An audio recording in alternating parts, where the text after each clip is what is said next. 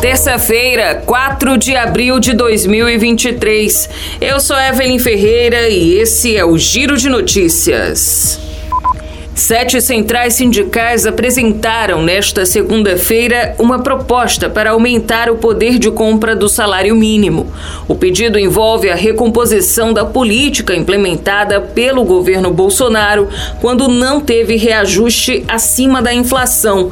Para 2024, as centrais sindicais propõem que o mínimo seja reajustado pelo INPC acumulado em 2023, somado ao crescimento do PIB em 2022 de 2,9%, acrescido de mais 2,4%. Esse último valor equivaleria ao crescimento médio do PIB dos últimos 30 anos. Já em 2025 e 2026, seria aplicada a mesma fórmula. A partir de 2027, após o governo Lula, as centrais sindicais sugerem que o salário mínimo seja estabelecido a partir da variação da inflação anual, somado à média de crescimento do PIB dos dois anos anteriores, mas estabelecendo um piso de reajuste de 2,4%. A fórmula garantiria repor em 28 anos o valor do salário mínimo equivalente ao de sua criação em 1940. Com edital disponível em Libras há 10 anos, agora o Exame Nacional do Ensino Médio, Enem, oferece edital com leitura por voz para pessoas com deficiência visual. O documento pode ser baixado no site do INEP, que é responsável pelo exame, e é preciso um programa de voz chamado DOSVOX.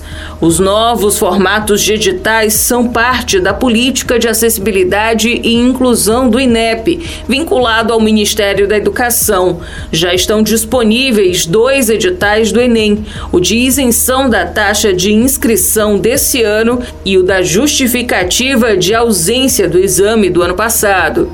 Os documentos têm versões em Libras, a língua brasileira de sinais, e com leitura por voz. Os vídeos podem ser assistidos no canal do INEP no YouTube. O prazo para pedidos de isenção termina no dia 28 de abril.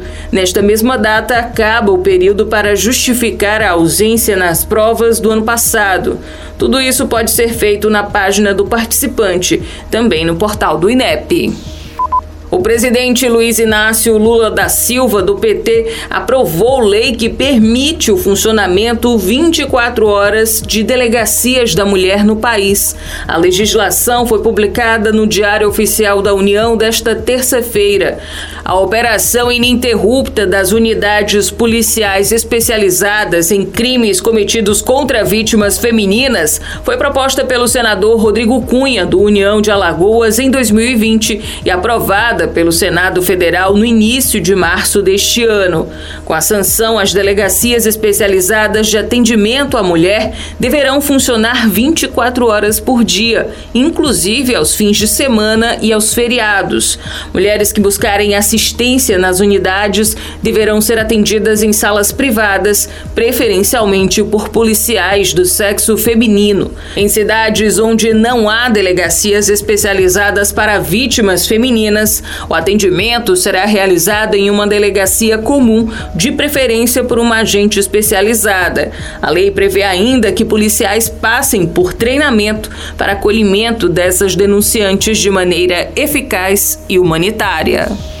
O Giro de Notícias tem produção de Igor Silveira, na sonoplastia André do Vale. Essas e outras notícias você confere no gcmais.com.br.